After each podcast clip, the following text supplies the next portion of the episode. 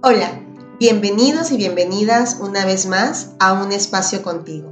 El día de hoy vamos a hablar acerca del estrés en el entorno escolar, de la empatía como una herramienta para gestionarlo de una manera positiva y por supuesto de las meditaciones para poder desarrollar la empatía. Comencemos.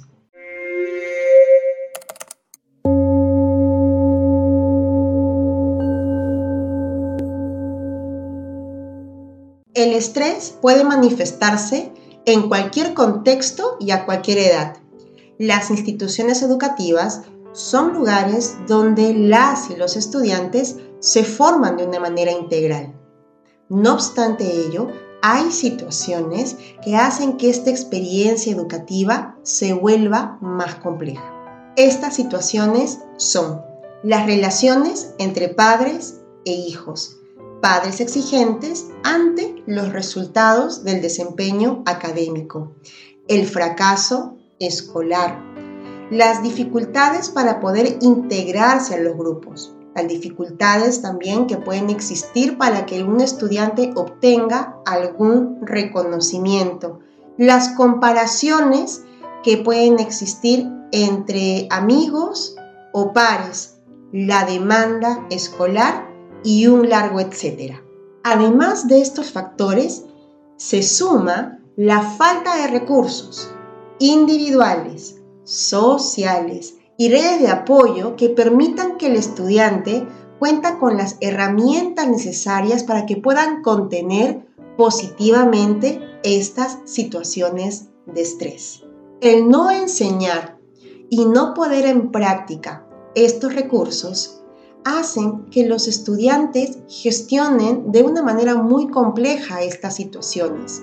Se pueden generar conflictos, las cargas emocionales se vuelven más densas y pueden ocurrir respuestas automáticas o impulsivas que en muchos casos pueden venir acompañados de cierto grado de agresividad.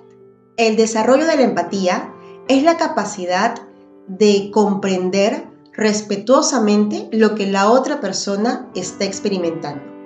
Y cuando hablo de comprensión, es poder percibir los sentimientos y las necesidades que tiene la otra persona ante una acción o palabra que percibe o recibe.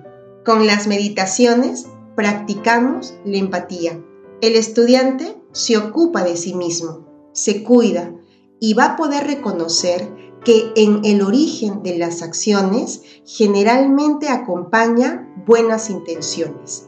Con esto, el estudiante comprende cada una de las situaciones y va a poder gestionar de una manera positiva esta carga emocional.